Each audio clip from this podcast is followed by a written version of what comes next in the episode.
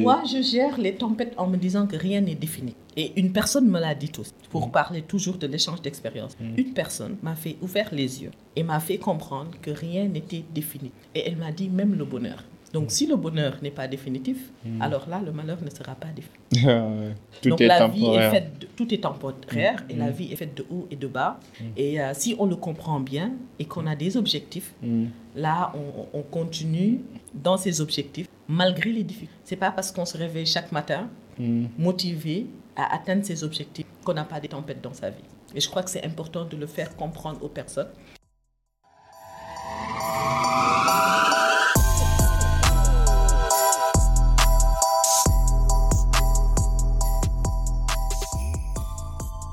Bonsoir à tous et à toutes, j'espère que vous allez bien. Bienvenue au Cercle d'Influence Podcast, votre cercle qui s'inspire à inspirer avant d'expirer. Donc aujourd'hui, nous recevons sur le Cercle d'Influence euh, Mam Binte Diouf Diallo, qui est la fondatrice de Tahami, un concept social d'échange thématique. Donc sans plus tarder, nous allons entrer dans le vif du sujet, nous allons discuter de son parcours, de, de, de son activité et aussi de tout ce qu'elle fait euh, dans le domaine, que ce soit en termes de mise en relation, en termes d'échange, en termes de, de création de contenu inspirant et impactant pour aider les jeunes à atteindre leur vrai potentiel. Bonsoir Abibou Mm. et euh, merci pour euh, cette invitation Mm. au Cercle d'Influence. C'est un grand honneur pour moi Mm. euh, d'être avec vous et surtout de pouvoir m'adresser à une communauté jeune. Ouais, surtout. Voilà. Euh, on dit que voilà, les jeunes vont inspirer. Je ne suis pas totalement jeune, mais je suis entre deux. Donc, euh, c'est avec un grand plaisir que je suis là. Non, le soir. plaisir est, pour moi. En tout cas, je suis reconnaissant. On a pas mal d'amis en commun euh, que vous avez déjà invités dans, dans vos échanges thématiques. Et c'est vraiment un honneur. Je suis reconnaissant pour cette opportunité. Maintenant, pour les gens qui nous écoutent et qui ne vous connaissent pas, est-ce que vous pouvez nous parler brièvement de votre parcours? Euh, que mon parcours, euh, si, si, si je le prends euh, depuis l'enfance, Hmm, donc voilà, moi je suis née à Louga. Mais je ne suis pas lougatoise, que lougatoise, mais je me considère lougatoise aussi, Ah, parce ouais. que je suis née là-bas. Euh, ma mère est de Saint-Louis, donc je suis Saint-Louisienne du côté de ma mère, et mon père de la Casamance, de Sédiou particulièrement, donc on est des Diallo de. Ouais. Et euh, donc euh, après euh, ma petite enfance à Louga, donc c'est là-bas que j'ai fait mes études euh, primaires. à l'école Sainte-Marie de Louga. Euh, et après, j'ai poursuivi du Mhm. côté études à l'école Didier-Marie Hmm. de Saint-Louis, donc Didier Marie, le mhm. parcours Mhm. école privée catholique.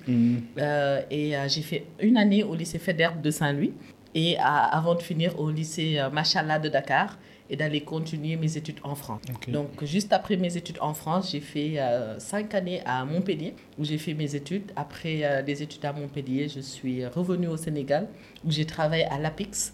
Euh, pendant un an et demi comme euh, assistante euh, pour la mise en place de politiques de, de mise en œuvre de politiques sectorielles pour les stratégies de développement.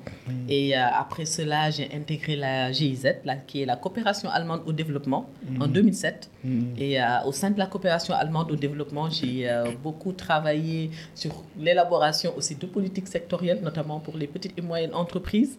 J'ai travaillé sur la compétitivité, euh, surtout au niveau du corridor Dakar-Bamako, donc entre Dakar et Bamako. Et euh, actuellement, euh, je suis au niveau d'un programme, toujours de la coopération allemande au développement, qui s'appelle Réussir au Sénégal, où je suis la directrice adjointe et je suis aussi la responsable du volet entrepreneuriat. À Ok. côté de ça, Ouais. j'ai fondé Tahami. Tahami. Qu'est-ce que signifie le concept. Tahami? Le concept Tahami, euh, dans sa signification profonde, est euh, un concept que j'ai mis en place. euh, D'abord, avant d'aller vers le nom, je crois que c'est un concept d'échange thématique basé sur la positivité et l'empathie. Donc, je vais revenir sur ces deux mots que sont la positivité et que sont l'empathie. La positivité, parce que euh, pour moi, en fait, actuellement, quand on regarde le monde, on est dans un monde où euh, c'est euh, mouvementé. Ouais. Je dirais pas brutal, mais c'est mouvementé, c'est assez stressant, euh, les, ça bouge de partout. Il y a, c'est- on est dans une période de crise, aussi bien une crise sanitaire, mais aussi une crise économique. Et euh, les gens, en fait, sont fondamentalement bouleversés. Ils cherchent du recours, ils cherchent à se faire comprendre. Et on le sent même au sein de notre environnement proche. Euh, et, donc pour moi, euh, donc je me suis dit, pourquoi pas avoir quelque chose de positif pour montrer aux gens que c'est toujours possible. L'autre chose, euh, c'est l'empathie. Et, l'empathie, moi, quand on regarde la définition de l'empathie, c'est de pouvoir comprendre ce qui fait du sens pour l'autre pas se mettre à la place de, de l'autre, mais pouvoir comprendre l'autre dans sa façon de faire, dans sa façon de voir. Et donc avoir ce cercle positif et empathique nous permettrait de mieux vivre en harmonie. Et donc, j'ai mis en place ce concept pour euh, permettre à des gens d'avoir ce cercle d'échange, de voir des personnes inspirantes, à, l'exemple de ce que vous êtes en train de faire euh, mm. dans le cercle d'influence, mm. euh, des personnes. Donc, j'ai des découvertes où on mm. montre des personnes qui peuvent inspirer d'autres et qui montrent aussi du positif, donc qui montrent que voilà, ils ont eu un parcours motivant, inspirant et d'autres peuvent s'en inspirer. à côté de ça, euh, euh, j'ai utilisé les réseaux sociaux. Pourquoi les réseaux sociaux?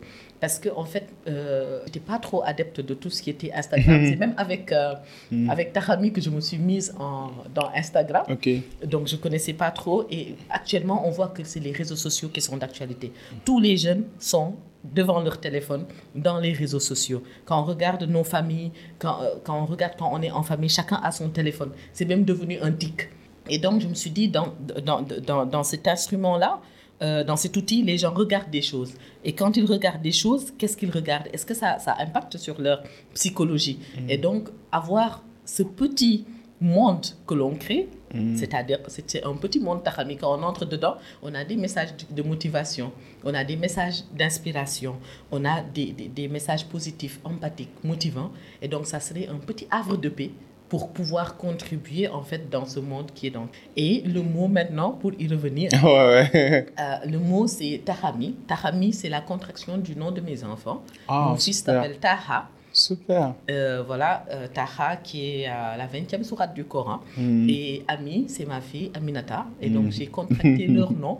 C'est original. Hein. cela parce que c'est eux-mêmes qui l'ont créé, en fait. parce qu'ils l'ont mis dans mon téléphone pour mettre tous leurs jeux. Hmm. Et euh, c'était une vraie. Il y avait une bataille quand même assez sérieuse à la maison. Parce que c'est moi qui ai créé, c'est toi qui, qui as créé. Mais finalement, voilà, ils ont accepté. Est-ce qu'ils ont le droit de recevoir leurs royalties? Oui, mais il faudrait que Tahami gagne quelque chose d'abord. Parce que pour l'instant, on partage, mais ils J'imagine. Et ils participent aux activités. En tout cas, j'aime bien le concept. Et surtout, en fait, les valeurs que ce concept, en fait, euh, euh, pour, pour, pour, moi, en quelque sorte, surtout la positivité et l'empathie. Revenons sur le mot empathie, parce que le mot empathie, je pense que nous sommes dans un monde où euh, les jeunes d'habitude se mettent dans un esprit de victime j'attends que le gouvernement fasse un truc. J'ai pas de boulot parce que Macky n'a pas fait grand chose. Donc, souvent, je vois pas mal de, jeunes qui sont dans des situations difficiles, certes, mais qui décident de se montrer comme des victimes et qui cherchent à récolter des points sympathiques. Du genre, je veux que quelqu'un vienne me sauver, j'ai pas de solution, ainsi de suite. Donc, dans le sens de empathique, comment on peut en fait dire la vérité aux gens de manière empathique? Mais surtout aussi tout en étant honnête et transparente dans la transmission pour leur dire que d'une part, vous êtes responsable mm. et que si vous ne faites rien, vous n'allez pas changer votre vie. Donc, comment vous, vous gérez cette dynamique, cet équilibre? Excellent. Et vous avez même euh, euh, donné en fait une partie de, mm. cela. C'est-à-dire, euh, on est dans une société où c'est pas facile. Mm. Quand on voit le taux de chômage aujourd'hui qui existe, c'est énorme. quand on voit des personnes qui ont fait des études, qui sont arrivées à un certain niveau, euh, c'est mm. une minorité. Mm. Parce qu'on se voit entre nous, on se parle entre nous, on croit que c'est ça. C'est pas ça forcément le Sénégal. Mm. Le Sénégal, il y a une partie, une minorité qui n'a pas forcément eu la chance que certaines personnes comme vous ou moi ou d'autres ont eu. Et donc, il faudrait savoir tenir un langage aussi à ces personnes. Il faudrait aussi je reviens, pas se mettre à la place, mais il faudrait aussi pouvoir leur faire comprendre qu'on est dans des situations différentes, mais qu'eux-mêmes peuvent avoir de l'espoir. Pour moi, l'empathie dans cette partie, c'est d'essayer euh, d'échanger avec ces personnes et de leur permettre d'arriver à comprendre eux-mêmes leur situation et à saisir leurs propres difficultés et à voir leurs propres enjeux. Qu'est-ce qu'ils veulent? Qu'est-ce qu'ils vont chercher? Pourquoi c'est difficile pour eux? Si on arrive à faire ça, c'est-à-dire on ne va pas euh, nous-mêmes dans le jugement pour dire à la personne euh, vous êtes en train de vous victimiser, mais on va essayer de comprendre pourquoi la personne est en train de se victimiser. Mais comment que Le processus, comment ça marche Et c'est important, c'est échanger, c'est respecter l'autre. Ok, Moi, je pense qu'en fait, il y a un grand processus du respect de l'autre, ok, du respect de l'état d'esprit de l'autre, du respect de la situation difficile de l'autre, et de voir qu'on n'est pas tous, peut-être c'est utopique, Mhm. mais qu'on n'est pas tous en train de voir les mêmes réalités. Non, on est J'ai fait des études en médiation culturelle et communication, peut-être c'est ce qui explique aussi Mhm. cet état d'esprit que j'ai. Et euh, en fait, c'est- une matière, en fait, c'est une discipline Mhm. qui nous apprend d'abord à comprendre l'autre dans sa propre réalité. Mhm. Quelle est sa vision du monde? Mhm. Quel a été son parcours? Qu'est-ce qu'il a impacté dans sa vie? Et en fonction de tout ça, les réalités ne sont. Donc l'échange est important et il y a des spécialistes. hein. Et, et- et chaque fois aussi, il faut savoir connaître ses limites. Et, et c'est pour ça, parfois, je dis aux personnes qui disent Oui, euh, euh, tu es coach. Je dis Je ne suis pas coach. Je ne suis pas coach parce que je connais des coachs et euh, je respecte en fait euh, ce métier parce que c'est un métier, on y arrive euh, par des certifications. Moi-même, j'ai été coachée Mhm. par des vrais coachs. Mhm. Et en fait, ce que je sais faire, c'est essayer de comprendre la personne, Mhm. essayer de lui faire toucher du doigt là où ça fait mal pour voir la vérité avoir un discours franc avec cette personne pour lui permettre de voir comment avoir ce déclic. Mhm. Et je crois que c'est le déclic qui est important. C'est le déclic qui te permet de te dire, c'est c'est toujours possible et si je suis cette voie, je peux m'en sortir. Je suis d'accord, parce que la raison pour laquelle aussi on a créé ces podcasts, c'est aussi ça. Parce que je pense que si vous, par exemple, on- ça revient à la notion de, de la responsabilité individuelle. Je pense que si chacun prenait ses responsabilités et faisait en fait euh, ce qui lui semble juste, le monde serait meilleur. Mais aussi, il faut reconnaître que certaines personnes ont commencé à partir du bas, euh, tellement bas qu'ils ont du mal à savoir différencier le, le, le mal et le bien. Ils ont commencé tellement bas qu'ils n'ont pas les outils nécessaires pour comprendre le monde. C'est pour ça que j'essaie de dire souvent aux gens que c'est vrai que mm, a tous l'espoir, on est tous positifs, on est tous optimistes, mais le monde aussi a ses réalités. Le monde est négatif, le monde est pessimiste. Et je pense que c'est bien parfois en fait de connaître la galère pour pouvoir apprécier en fait le bon, le bon côté des choses. Et parfois quand les gens se victimisent, c'est pour c'est des raisons qui sont peut-être justifiées, mais aussi le monde est cruel, le monde est dur.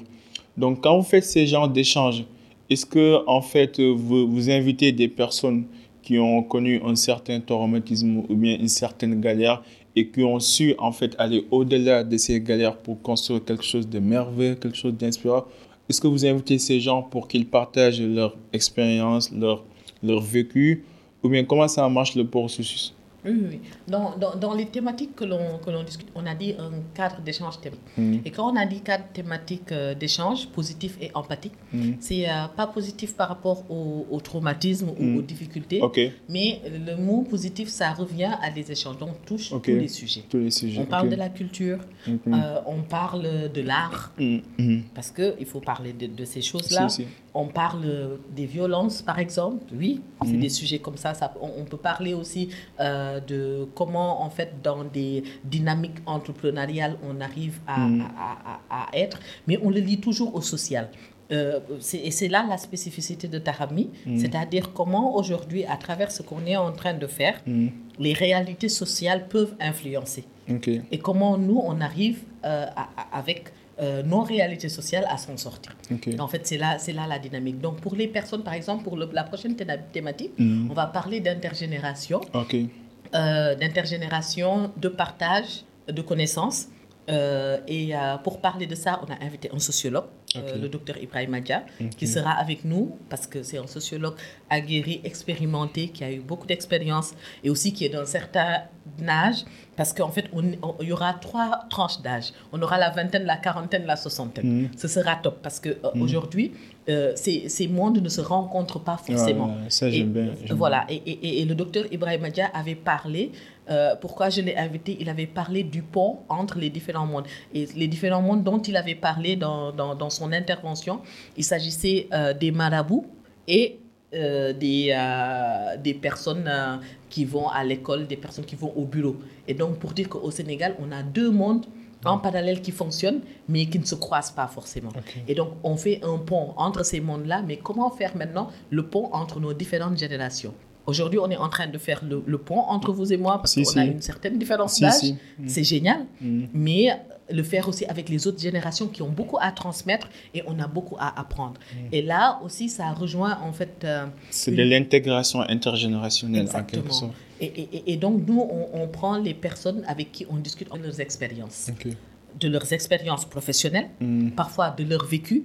Et moi, comment ça marche avec Tahami, c'est que je suis interpellée par des personnes. C'est les personnes qui me parlent de leur sujet. Si, si. Moi, j'ai lancé comme ça, moi, je dirais, j'ai lancé comme ça un bébé dans l'eau. Mm. Et du jour au lendemain, c'est des gens qui me disent, Mambinta, j'aimerais bien parler de cette thématique. Et ce que je fais, c'est que j'ouvre le cadre pour en parler, pour en discuter. Et Mm. Non, c'est un- une très belle initiative parce que mm, moi aussi, j'aime bien parler avec les, les gens plus âgés que moi.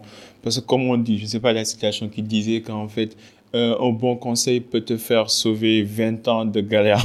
Et c'est vrai aussi que c'est surtout c'est la notion de la crédibilité pondérée, en fait. Du genre, je dis tout le temps aux jeunes que vous n'allez pas carrer quelque chose qui n'a qui n'a- qui n'a jamais été carré. Vous n'allez pas réinventer la roue, en fait. Ouais, Donc, peu importe le sujet, peu importe le domaine, il y a quelqu'un qui a déjà en fait pris ses chemins, qui a déjà trouvé des principes et des outils qui marchent. Donc, rapprochez-vous de ces personnes, prenez des conseils, prenez notes et essayez de voir. Parce que la route n'est pas droite en fait. C'est vrai qu'il y a toujours des zigzags, mais ce qui compte, c'est d'arriver à la destination. Et j'aime bien ce concept d'intergénération parce que l'âge est un critère de réussite si quelqu'un est devenu milliardaire, c'est pas parce qu'il est chanceux, c'est parce qu'il est dans ce monde plus longtemps que, que toi et il a eu à expérimenter, à prendre des risques et que là, il a 50 ans et ces, ces, ces risques commencent à, à donner des fruits. Son travail commence à apporter des fruits. Pourquoi vous avez créé le concept? Comment êtes-vous devenu un lien social? Qu'est-ce qui vous intéresse? Déjà, qu'est-ce qui a motivé cette passion? Est-ce que vous avez connu euh, une période difficile où vous avez, vous aviez besoin de quelqu'un? Ou bien est-ce que vous avez vu un besoin et qu'il y avait un, une certaine, euh, un certain écart entre en fait le- la situation actuelle des gens et leurs rêves Comment en fait vous avez décidé de devenir un lien social? J'ai euh, euh, j'ai parlé tantôt en fait de, Mhm. de ce monde dans l'été. Et euh, moi, toute petite, euh, j'ai été très tôt intéressée par les relations. C'est-à-dire, je suis intéressée par euh, les personnes. Mhm. L'être humain m'intéresse beaucoup. Mhm. Comment il fonctionne. Mhm. Euh, J'adorais les, les cours de découverte que j'ai fait. Ok. Donc je me dis, euh, d'un autre point de vue, je suis devenue euh, femme active, mère de famille, euh, Mm. sénégalaise euh, de Mm. retour euh, de pays européens. Et donc ça aussi, ça, ça, ça te fait confronter à plusieurs changements euh, dans, au sein de, sa- de ta société et, aux, et aux expériences de vie qui peuvent être très différentes. Et donc tout ça, avec ce monde dans lequel on, on est en train de vivre, m'a motivé. Autre chose qui m'a motivé, c'est que quand j'ai pris mes congés, et ça c'était intéressant, parce que quand je parle de Tarmi, je dis positif, empathique, havre de paix. J'avais pris mes congés et euh, on, on m'avait offert euh, un cadeau à aller chercher dans un concept store. Quand je suis arrivée dans, ce concept store, bon, déjà que je ne travaillais pas, j'étais en congé, Mhm. c'était un endroit hyper calme, Mhm. pas de bruit, rien, c'était soft. Je me suis dit, c'est ça que j'aime. Moi, j'ai dit Eureka. J'aime ce qui est calme, j'aime ce qui est soft, j'aime ce qui est serein. Et donc, j'ai trouvé, moi, ce que j'aimais faire. J'aimais des environnements. Comment le faire? Je vais continuer à travailler parce qu'il faut gagner notre vie. Ouais. Parce que j'aime aussi mon travail, j'aime ce que je fais. Mais je savais, et- j'ai commencé à, à entendre que j'avais pas qu'à aller au travail et à revenir. Je devais faire autre chose. Et j'ai commencé à écrire, j'ai commencé à conceptualiser. Donc, c'était au mois de décembre de l'année dernière. Ouais. Et donc, de décembre Ça à s'est mars, passé vite. très vite. Et, Ouais. j'ai vu que c'était très vite. Donc, de décembre à mars, j'ai écrit. J'ai beaucoup écrit. Donc, euh, j'écrivais très tôt le matin avant d'aller au boulot et très tard le soir. Je me suis euh, fait aider par des amis pour y voir plus clair, qui m'ont beaucoup apporté euh, et qui m'ont permis de mieux voir ce que je voulais faire. J'ai lancé et naturellement, c'est comme un aimant. des personnes que ça intéressait sont venus rejoindre. Aujourd'hui, on est noté d'à peu près 40 personnes Mm. qui suivent. Mm. Et euh, Ouais, les gens ouais, viennent. ouais, Et euh, il y a cet état d'esprit positif que l'on partage. Mm. Et euh, j'ai vu qu'il y avait beaucoup de personnes comme moi, mais avec des euh, idées différentes, des aspirations différentes. Et c'est ça qu'il faut comprendre, c'est euh, qu'il y a des contradictions. Et mais dans les contradictions, euh, voilà, des voies pour une meilleure vie en commun. Oui, oui. C'est- très important. Vous dans, dans votre discussion tout à l'heure, euh, le mot le monde, le monde revient souvent. Mais il faut reconnaître que moi, je suis né en 1992 et quand je vois les, les générations 2000, là, je vois que c'est deux mondes différents. Donc, le monde a connu plusieurs changements, que ce soit la révolution industrielle, ensuite notre génération, la génération Y, avant l'Internet. Ensuite, il y a la génération Z qui sont nés après les années 2000 et qui ont grandi dans des écrans tactiles, des réseaux sociaux, ainsi de suite. Euh, vous, dans votre époque, dans votre période, déjà avant les réseaux sociaux, il y avait une méthode traditionnelle. Vous, vous, êtes, vous étiez élevé dans, dans des principes, dans des valeurs, la solidarité, le respect. Mais aujourd'hui, moi, je vois sur les réseaux, réseaux sociaux des jeunes de 17 ans, 15 ans qui mettent des commentaires en disant des, des choses insolentes sur les autres qu'ils ne vont jamais rencontrer. Donc, comment, en fait, votre éducation traditionnelle, comment nous, les jeunes, surtout la génération Z, comment, qu'est-ce, qu'est-ce qu'ils, euh, qu'est-ce qu'ils peuvent apprendre de votre méthode traditionnelle? Qu'est-ce, quels sont les conseils ou les principes que vous aimeriez que les jeunes d'aujourd'hui puissent apprendre de vous et de votre génération? Mm. C'est euh, c'est très important ce que vous êtes en train de... Nous, on voit la différence. Mm. On voit la différence parce qu'aujourd'hui, les parents, Mm. euh, dans ma génération, il y en a qui ont des enfants qui ont le bac, ceux qui se sont mariés plus tôt. J'ai des copines qui ont eu leur euh, fille, ont eu le bac. Mm. Et euh, donc, on est dans cette génération. Si, si. Et on a des enfants qui aujourd'hui sont des adolescents, Mm. Des, des, des plus jeunes, Mm. et euh, on voit la différence. Nous, dans, nous, ce qui se passait Mm. dans notre génération, nous sommes la génération 80. Mm. Et, et- et chez nous, en fait, euh, on, a, on, on vivait en famille. Quand je dis vivre en famille, c'est vraiment la famille avec éducation, pas que du papa et que de la maman, mais aussi des tantes, des oncles, euh, du voisin qui pouvaient nous corriger. Ça n'existe. Ouais, Aujourd'hui, on vit en appartement. Ouais. Aujourd'hui, on vit en appartement, on vit seul. Les couples vivent seuls. Ils n'ont pas cet accompagnement. Moi, je dis aujourd'hui, quand les gens se marient, ils veulent être en appartement, le mari et la femme, ils s'aiment, c'est l'amour. Mais on est dans un contexte social où l'accompagnement qu'il y avait avant, des parents, de la belle-mère, de la belle-famille, de, de nos propres parents, dans ce processus de grandir et de devenir l'adulte que nous devrions devenir, était très important. Là, je suis passée à la génération adulte. Je vais aller encore plus bas. Mm. Plus bas, c'est quand on est. Moi, je dis que, par exemple, j'ai hyper été influencée euh, euh, par ma mère et ses sœurs. Parce que ma mère a, a- a des sœurs et j'ai pas été éduquée que par ma mère. Parce qu'à 11 ans, j'ai quitté ma maison familiale. Je suis allée vivre à Saint-Louis avec les sœurs de ma mère. Et en fait, euh, j'ai été inspirée par chacune d'entre elles. Quand je pense à ma mère, j'ai dit ma détermination, mon abnégation, ma mère, parce que c'est hyper déterminé, mais, mais je ne suis même pas à son niveau par rapport à la dureté et à la détermination La rigueur. et à la rigueur. Mm. À côté de ça, des sœurs hyper calmes, très calmes. J'ai eu une tante avec qui j'ai vécu à Saint-Louis. C'est la joie de vivre, c'est la positivité. Elle a influé. J'ai habité chez elle et elle n'avait pas de barrière pour me dire la vérité. Mm. Après ça, j'ai vécu une autre sœur de ma mère, qui est ma mère, parce que c'est pour moi, c'est ma, ma mère, c'est ma mère biologique. Mais j'ai vécu avec cette tante pendant longtemps, qui pendant tout mon parcours, et jusque-là, hein, je dis jusqu'à aujourd'hui, elle me donne des conseils. Je dirais pas elle me corrige, mais elle me donne des conseils. Elle, elle est regardante par rapport à ce que je fais, et je sens qu'il y a une influence extraordinaire.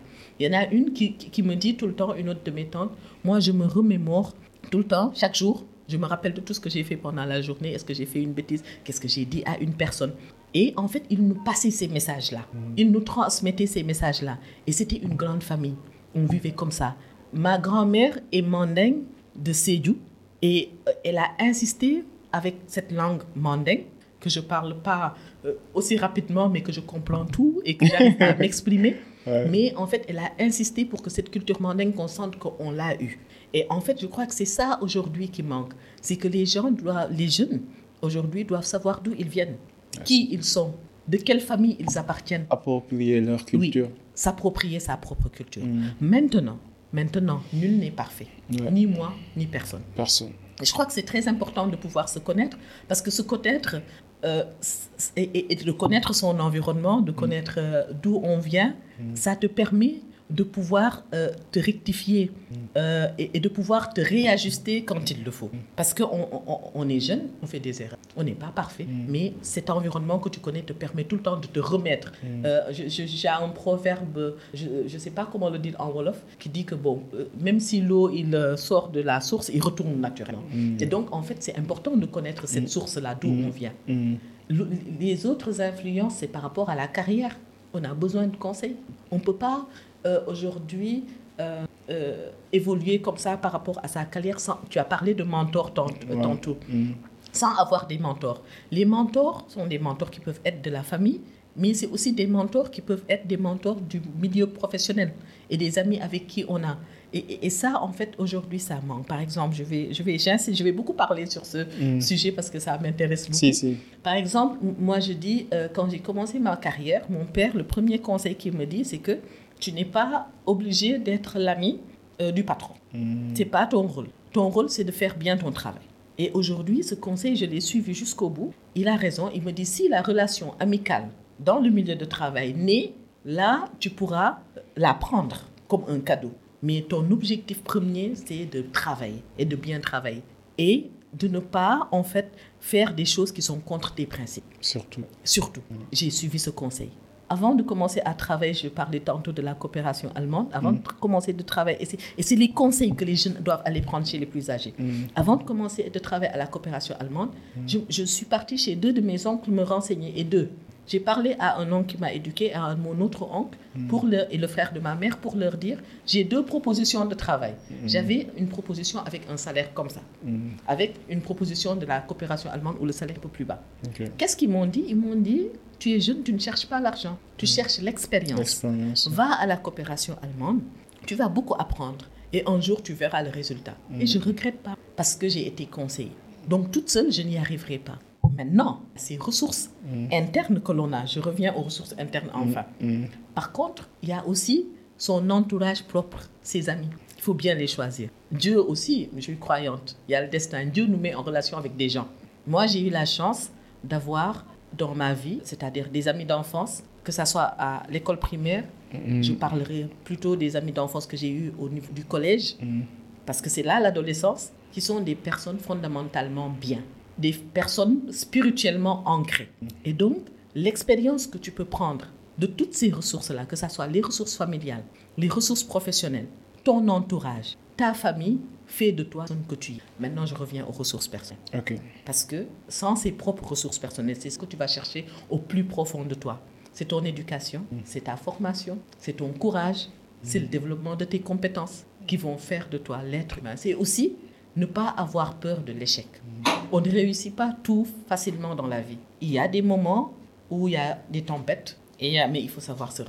Comme votre citation là. J'ai vu une citation sur votre page, vous disiez, c'était quoi? La tempête. Attends, je regarde mes notes. Euh, J'ai bien aimé cette Les citation. tempêtes n'arrivent pas. Toutes les tempêtes n'arrivent pas, ne viennent pas gâcher votre vie. Certains viennent nettoyer votre chemin. C'est ça. Oui. Quelle est la tempête en fait qui a, euh, qui, qui, est, qui est arrivée dans votre vie et qui vous a aidé à, à, à nettoyer un chemin particulier? J'ai essayé de trouver la définition du tempête. Hmm. Quand, quand, on, quand on voit le mot tempête, on a Mm. dit c'est euh, c'est Mm. c'est, euh, une perturbation Mm. violente atmosphérique. Hmm. Perturbation violente atmosphérique. Quand on cherche le mot tempête euh, euh, euh, dans la mer, on parle de dépression atmosphérique. Donc ça veut dire que c'est des perturbations profondes. Hmm. Donc, toutes les choses aussi négatives qui nous arrivent dans la vie ne sont pas forcément des tempêtes. Donc, quand on revient à votre question, quelle, quelle est la tempête qui vous a secoué. Moi, je dirais quelles sont les tempêtes? Parce qu'on ne peut pas vivre une vie, je crois que c'est à partir euh, de l'âge adolescent, sans qu'il y ait des tempêtes, sans qu'il y ait des choses qui nous secouent. Ça peut être euh, euh, dans notre euh, crise existentielle. Ouais. Solitude existentielle. solitude existentielle, c'est là que ça commence. Ouais. Euh, ça peut être dans la, quand on forge notre personnalité. par rapport à notre société, c'est-à-dire qui on est vraiment, notre quête d'identité. Comme notre quête d'identité, comment on s'ajuste. Ça peut être des choses qui nous bouleversent, qui ne se passent pas forcément comme on aurait voulu que ça se passe. Mm. Ça peut être familialement, euh, ça peut être professionnellement certaines tempêtes qui arrivent et ça euh, et c'est pour ça moi je dis j'ai toujours l'habitude de dire à, aux collègues les tempêtes professionnelles sont parfois les plus faciles à gérer parce qu'il y a d'autres tempêtes hein, qui arrivent et, donc, moi, je dirais pas, il y a, une, il y a plusieurs tempêtes. Mais comment vous les gérez? quand ça arrive Comment vous les gérez? Vous avez euh, des outils, des principes Moi, je gère les tempêtes en me disant que rien n'est défini. Et une personne me l'a dit aussi, pour mm. parler toujours de l'échange d'expérience. Mm. Une personne m'a fait ouvrir les yeux et m'a fait comprendre que rien n'était défini. Et elle m'a dit même le bonheur. Donc, si le bonheur n'est pas définitif, hmm. alors là, le malheur ne sera pas définitif. Tout Donc, est la vie est faite de, tout est temporaire et la vie est faite de haut et de bas. Et euh, si on le comprend bien et qu'on a des objectifs, là, on, continue dans ces objectifs malgré les difficultés. C'est pas parce qu'on se réveille chaque matin motivé à atteindre ses objectifs qu'on n'a pas des tempêtes dans sa vie. Et je crois que c'est important de le faire comprendre aux personnes. Et c'est important aussi d'être franc avec les personnes euh, et de ne pas maquiller sa vie pour faire comprendre aux personnes que tout est rose. Ça peut être rose, parfois ça ne l'est pas, mais euh, il faut continuer à vivre. Et, je crois que le bout du tunnel, finalement, moi, en tant que croyante, je crois que Dieu est toujours avec nous. Le bout est toujours rose. en fait, euh, on est là pour souffrir. Même dans le coin, on dit que l'être humain est créé dans la souffrance. Je pense que en fait, j'ai jamais Souffrir vu. Et, et, et, et être heureux oh, aussi.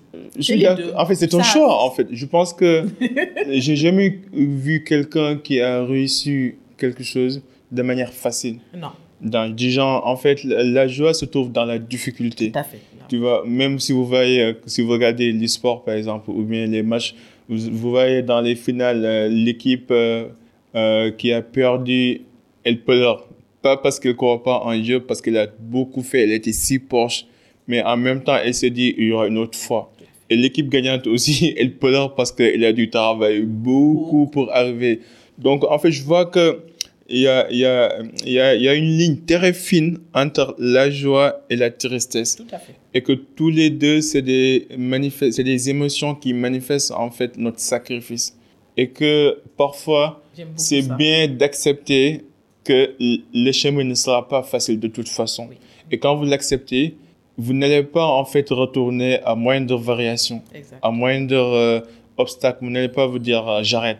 Parce que, parce que vous, êtes, vous êtes déjà préparé en quelque sorte. C'est l'acceptance. C'est l'acceptance en fait, c'est l'acceptance. Maintenant, quelles sont les, les leçons que vos, parents, euh, que, que, vos enfants vous ont, vous ont vous ont transmis. Par exemple, je, vois que tout à l'heure, vous avez parlé de tout ce que vous faites en termes de principes et de valeurs que vous essayez de transmettre à vos enfants. Mais j'imagine que être mère, ça doit changer, ça, ça, ça, a dû changer votre vie, votre manière de voir le monde. Donc, qu'est-ce que vous avez appris ou quels sont, qu'est-ce que vos enfants vous ont appris ah avec le temps? Mes enfants, c'est euh, pas 11 ans, mais euh, les enfants apprennent beaucoup de choses, surtout pour une femme. Je crois. Un homme aussi. Hein. il a pu apprendre avant qu'il ne m'écoute. en fait, ce que je me dis, c'est que quand, quand, tu es mère, mhm. euh, tu es déterminée.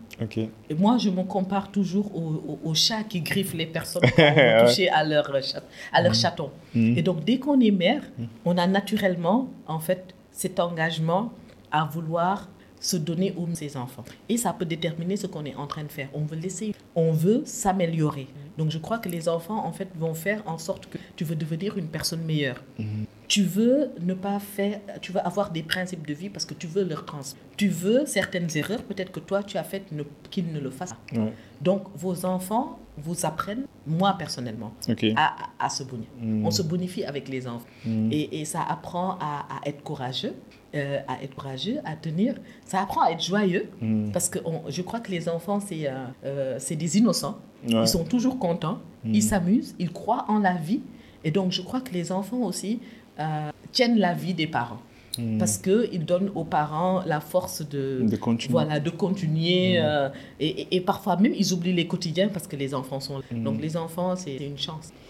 tout à l'heure, vous avez parlé de la positivité. Moi aussi, je suis positif.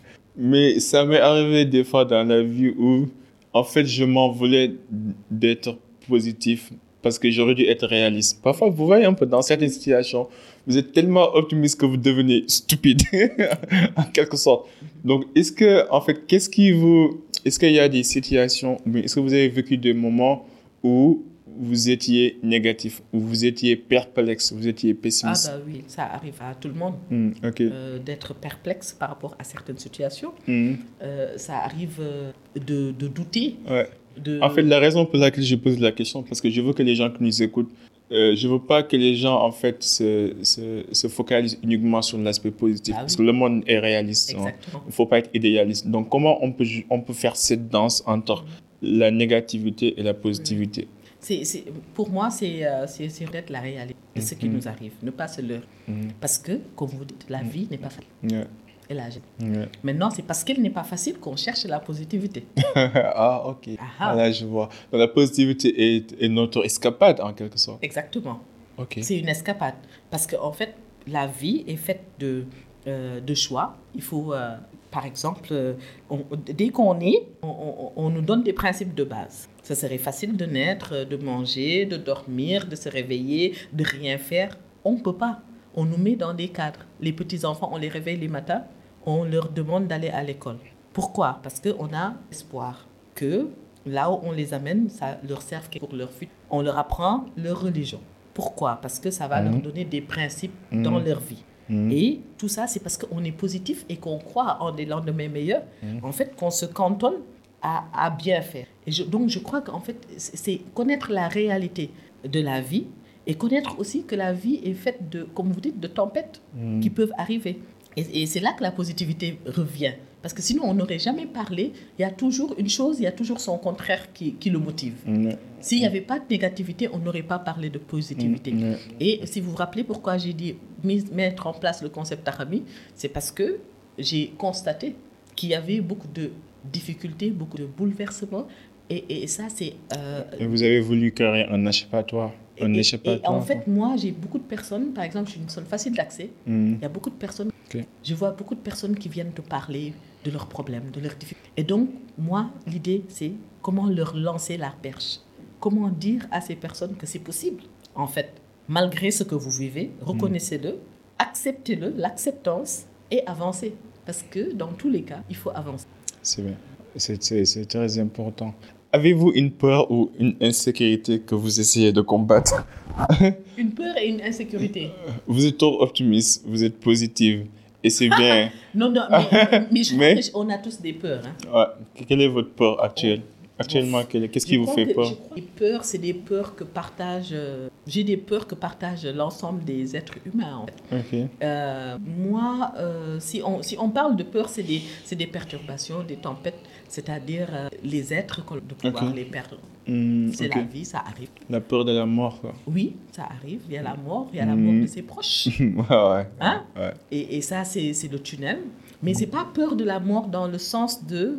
Euh, Parce qu'on est des croyants, on s'applique à bien faire. Pour Mhm. euh, moi, je suis musulmane, c'est c'est- on parle de l'au-delà et on s'applique si. à tout. Et Dieu est grand et on fait ce qu'on a à faire. ouais. Mais en fait, euh, on prévoit des choses, on planifie, Mhm. mais on sait. Et ça, c'est la- l'incertitude. Et je crois que l'incertitude, c'est pas que euh, c'est pas que la mort, c'est l'incertitude du lendemain. Ça peut être la mort, c'est la maladie. Mhm. Hein?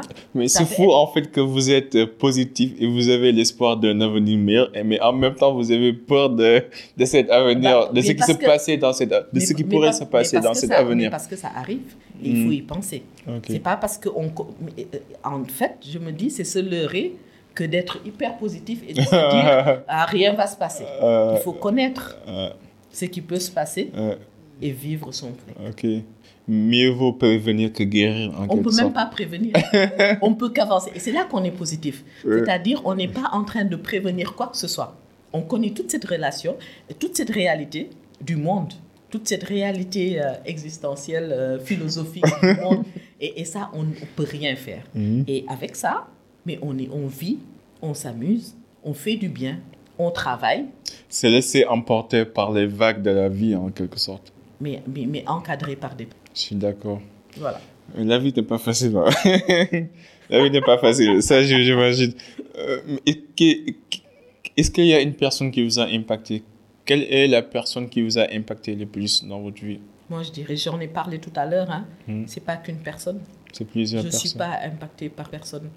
Euh, je suis impactée par. euh, bon, je crois que le plus direct, c'est- les parents. Mm. Parce que voilà, les parents, ça, ça te touche. c'est euh, et et l'impact, c'est pas seulement euh, un impact qui te touche, c'est ce qu'ils te transmettent. Et des fois, c'est qu'ils te transmettent sans s'en rendre compte.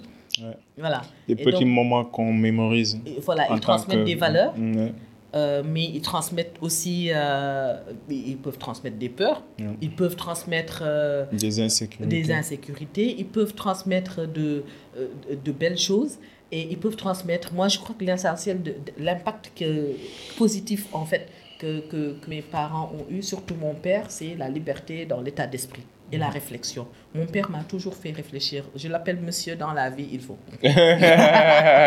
C'est dans la vie et en fait c'est une personne qui est très dans la vie et très positive et un bon vivant Mm. donc euh, qui euh, avec son âge vit bien il est hyper positif c'est l'abnégation et je dis la détermination et le Mm. courage et la force et la personnalité de ma mère c'est les principes de, de, de, euh, comment dire de générosité Mm. de partage de, de, de, de ma tante qui m'a éduquée Mm. euh, de, de joie de vivre d'une autre tante, de politesse, de respect de, de mes tantes et des frères de ma mère.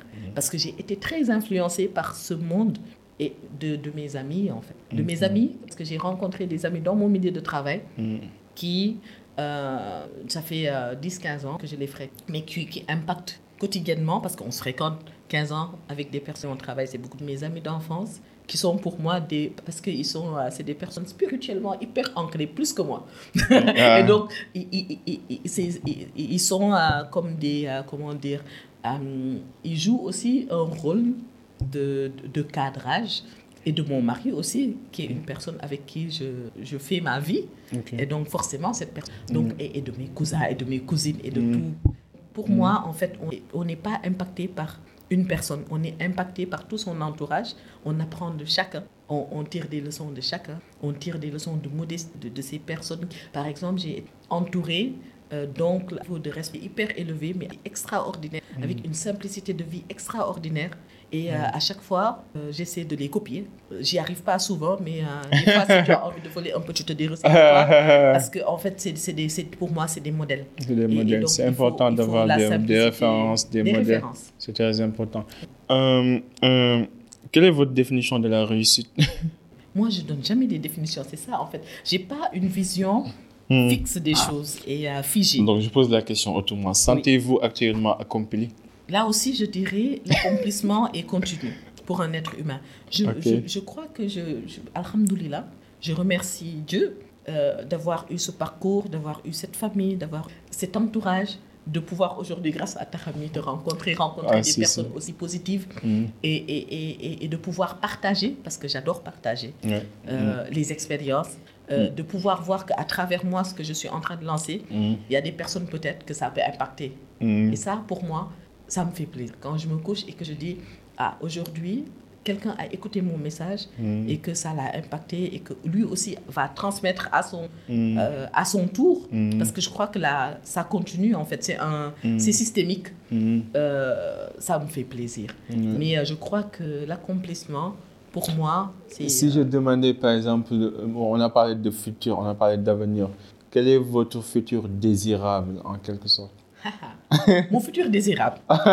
Donc, mon futur désirable, si je le dis bien, c'est d'être en bonne santé, euh, de bien continuer à faire mon travail. J'adore mon travail hein, dans la coopération au développement, Mm. où euh, j'accompagne euh, des projets ambitieux, où je sens aussi qu'il y a un impact sur les Sénégalais, sur ces projets-là, parce qu'on accompagne des jeunes à, à trouver un emploi, à parfaire leur formation. Hmm. On, peut leur donner des outils pour pouvoir, euh, ou, ou des kits qui leur permettent de pouvoir se réaliser. Mm. Et moi, je me vois bien continuer en fait à impacter comme ça aussi dans le cadre de la coopération. L'autre chose, c'est euh, avec Tarami, ce que je suis en train de faire, de pouvoir avoir plus de personnes, c'est-à-dire qui partagent cet état d'esprit. Aujourd'hui, on est euh, à peu près une communauté de 600. On l'a créé, on l'a lancé en mars, mars, et aujourd'hui, ça fait 5 mois. 5 mois, 640. J'ai jamais voulu booster. ouais. Mm. J'ai voulu que les personnes sentent vraiment le besoin de vouloir rejoindre notre communauté, mais pas parce qu'on booste sur les publicités. Non, non. J'ai pas voulu. Hmm. Et euh, pour moi, en fait, euh, et, et, et, euh, bon, je, je- moi, ma vie, elle est simple. C'est d'être heureuse, de gagner ma vie tranquillement, de pouvoir satisfaire mes besoins, euh, éduquer mes enfants, Mm. de bonnes études. Euh, voilà, impacter, euh, transmettre du bien. Moi, quand je transmets du bien, je suis heureux. Ok. Euh, le meilleur conseil qu'on vous a donné et le pire conseil aussi. Je veux les deux. Le, meilleur, et le, pire. meilleur conseil et le pire conseil. Ah oui, il y a un conseil que j'aime bien, mais donné par ma mère et mes tantes. Je les adore. hein. Mm. Et, et en fait, ce Euh, concept qui dit, Euh, je le dirai en Wolof et après en français, mm. euh, tep.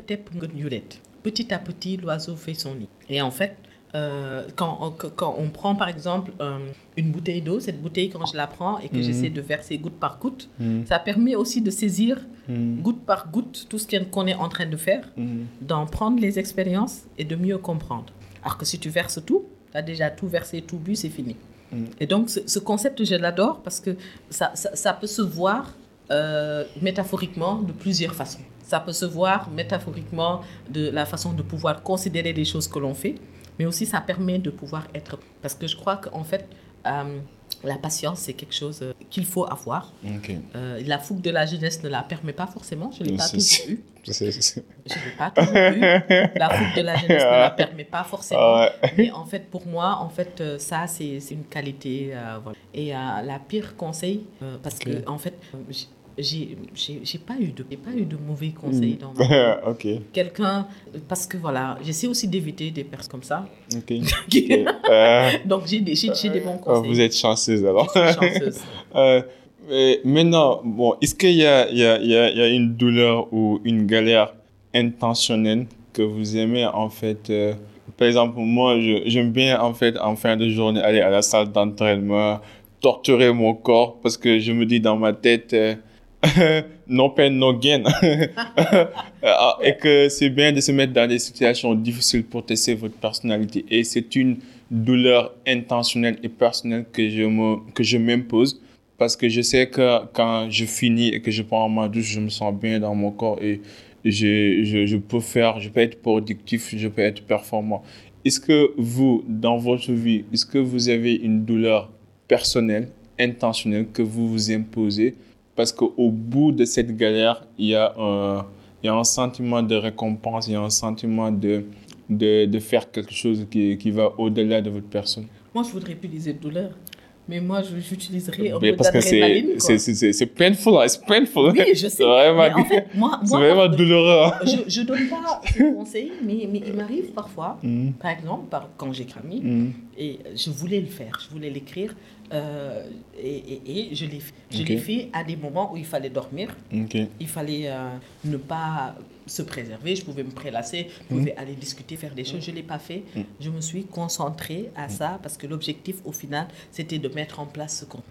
Parfois, par rapport au travail, et euh, ça, c'est une culture aussi du travail euh, que j'ai toujours eu. Par rapport au travail, je me fixe des objectifs. Il faut finir tard.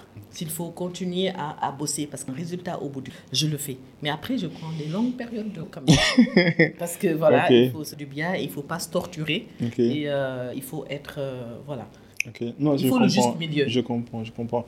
Maintenant, imaginez euh, votre vie est composée de plusieurs ingrédients. Et donc, quel est l'ingrédient qui manque pour que votre vie soit accomplie? L'ingrédient qui manque. Ah, Je donne un- un- une métaphore. Par exemple, bon, la vie est composée de plusieurs compartiments. Est-ce qu'il y a un compartiment qui, qui, qui, qui déséquilibre la balance? Est-ce qu'il y a un compartiment en chute que vous aimeriez redresser pour que tout soit stable, pour que tout soit parfait? Oui, il y en a.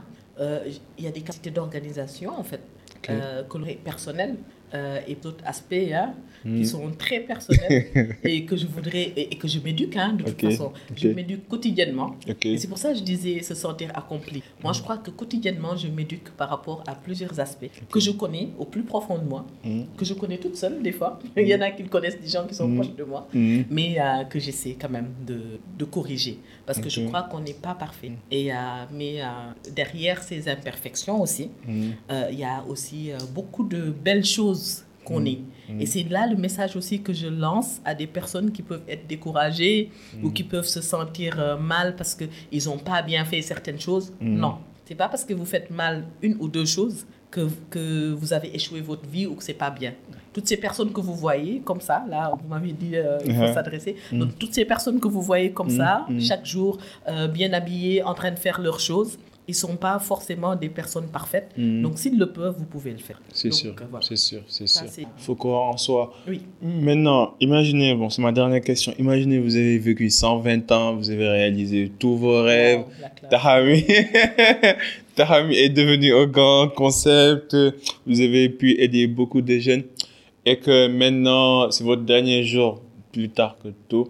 Et que vous devez, vous devez en fait euh, laisser trois principes. Quel est euh, à léguer à, votre, à vos enfants, Mhm. à léguer au monde Quels sont les trois principes que vous allez donner? Trois principes de vie, de conseils Moi, je dirais euh, le, pre- le premier principe euh, de vie, là, ça mène loin, hein. Le premier principe de vie, euh, c'est un principe de respect de l'être humain et de la considération. L'empathie, quoi. Moi, je dirais que c'est plus profond Ok, que l'empathie. Ok. de considération de quelqu'un. Parce qu'aujourd'hui, il y a des gens qui, qui ont des considérations par rapport, Hmm. par rapport à la classe sociale, par rapport à ce qu'on est devenu dans la vie, entre guillemets. C'est Hmm. pour ça que je mets toujours ces choses-là entre guillemets. Et donc, pour moi, euh, il faut pouvoir respecter, considérer l'être humain. Parce que avec ces gestes, parfois, on peut décourager des personnes Hmm. et on peut anéantir. Surtout bien choisir ses mots. hein. Voilà. Surtout, Donc, c'est j'allais en important. arriver là, bien Ouais. choisir. Ouais. Euh, ça, c'est un premier principe. Euh, euh, L'autre principe, c'est euh, le principe euh, Mhm. du partage. Du partage. ouais. Parce que pour moi, en fait, quand on lance, ça revient. J'ai été éduquée comme ça, j'ai évolué comme ça, et j'ai pu, pendant ces dernières années, constater que ça marche. Mhm. Il faut savoir partager, Donner avant il de faut recevoir. savoir donner, et il faut savoir donner sincèrement, pas en attendant que quelque chose nous revienne. Parce que parfois, on s'attend à des choses, que ça nous revienne, mais ça ne revient pas forcément. Donc là, on regrette d'avoir donné, alors que voilà. Donc quand on partage, il faut vraiment vouloir le faire, parce que ça, ça, ça colle avec les principes. Et euh, Troisième conseil. Troisième principe, c'est la famille, les amis, l'entourage proche. Et euh, l'entourage proche et le travail, je le mettrai. Ouais. Parce qu'il faut travailler dans la il faut avoir le principe de travailler. Parce que c'est en travaillant qu'on a sa dignité. C'est le travail qui nous- euh, cette personnalité. Il y a sa famille, il y a, euh, il y a sa spiritualité, sa religion, euh, parce que ça maintient l'équilibre. Il y a ses amis. Tout ça, c'est l'élément en fait de base qui nous maintient. On est tout le temps dans les quotidiens, de nos activités, dans le quotidien des choses. Mais euh, ses proches, sa famille, euh, sa spiritualité, son travail, c'est des choses qui ne lâchent jamais. En tout cas, merci, ma binte. Merci beaucoup. Euh, non, je suis très honoré et en tout cas, je vous félicite pour Tahami, pour tout ce que vous faites. Euh, on se connaît pas depuis longtemps, mais j'ai vu en fait votre page, on a eu à échanger et on a beaucoup d'amis en commun et je Tout vous apprécie et j'espère qu'on aura, Bah oui, qu'on aura plus de personnes comme vous dans, dans, dans, dans, dans le secteur. Je pense que les jeunes, euh, ils en ont besoin. On a besoin des modèles de référence. On a besoin de montrer aux gens qu'il y a des jeunes ici au Sénégal qui sont compétents, gentils, respectueux, honnêtes, transparents et qui veulent vraiment aider. Et que le chemin, certes, c'est pas facile, mais si vous regardez des gens qui l'ont déjà fait, ça veut dire que vous pouvez le faire. En tout cas, je, je vous remercie. Et si on, nous, on est là, si on, on peut aider, n'hésitez pas. Oui. Comment les gens qui nous écoutent euh, pourront entrer en contact avec vous, participer dans vos ateliers thématiques? Euh, euh, ce qu'on fait, c'est que euh, je fais des lives. S'ils le demandent à partir de la page Instagram, ils ont des sujets qu'ils veulent traiter. Ils peuvent juste m'écrire sur la page Instagram et Mhm. je prendrai ça. Ouais. Je le fais pas à un rythme constant parce que aussi j'ai un travail à Non, côté comprends. qui est assez prenant. Donc je, fais de temps en temps des lives. Mhm. Au début, j'en faisais toutes les semaines parce qu'il fallait vraiment que la mayonnaise prenne. Et, et qu'on sache que voilà que Tarami est arrivé et avec le principe ça ça a pris Mhm. alhamdoulilah. Euh, on a des activités de after work que Mhm. l'on organise mensuellement Mhm. et euh, pendant ces after work on traite de thématiques donc ils peuvent rejoindre nos after work Mhm. parce qu'il y a des personnes bien qui y participent Mhm. Euh, des personnes qui viennent généreusement partager et on en sort toujours avec un état d'esprit positif. On en ressort, comme dit euh, une euh, des adeptes de Tahami, elle dit avec de l'énergie positive. en fait, ça, c'est important. Ouais, on, on se booste, on reprend de l'énergie et, et voilà. Et c'est comme le sport. Hein. Ouais, c'est comme le sport. Voilà. Ouais, ouais. c'est votre forme de méditation. voilà, c'est notre forme de Euh, méditation. et c'est bien. Et c'est vraiment libérateur, quoi. Exact. En tout cas, merci. Et pour les gens qui nous écoutent, euh, je mettrai toutes les références, euh, sa page Instagram, tout- toutes les informations utiles dans les show notes. Et n'oubliez pas de vous abonner. Ici, c'est le Cercle d'Influence Podcast.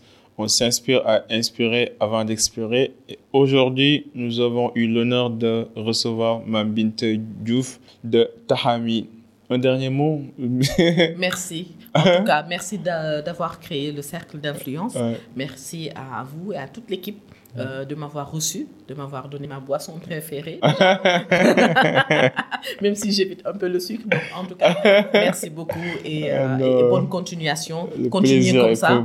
Et, et c'est- très motivant pour Tahami de voir qu'à côté, il y a des jeunes aussi qui sont en train de s'activer Mm. et qui sont en train de motiver, d'influencer. Voilà, gardez le lien. N'hésitez pas de vous rencontrer. Lâchez les téléphones portables. Ouais, ouais, sur Instagram. Rencontrez-vous plus, allez vers la nature, euh, regardez le- les belles choses. Mm. Et voilà, la vie n'est pas qu'en face d'un téléphone portable. Euh, c'est très important. Écoutez bien. à la prochaine. Soyez unique, soyez légendaire. Peace and love. We out. Bye.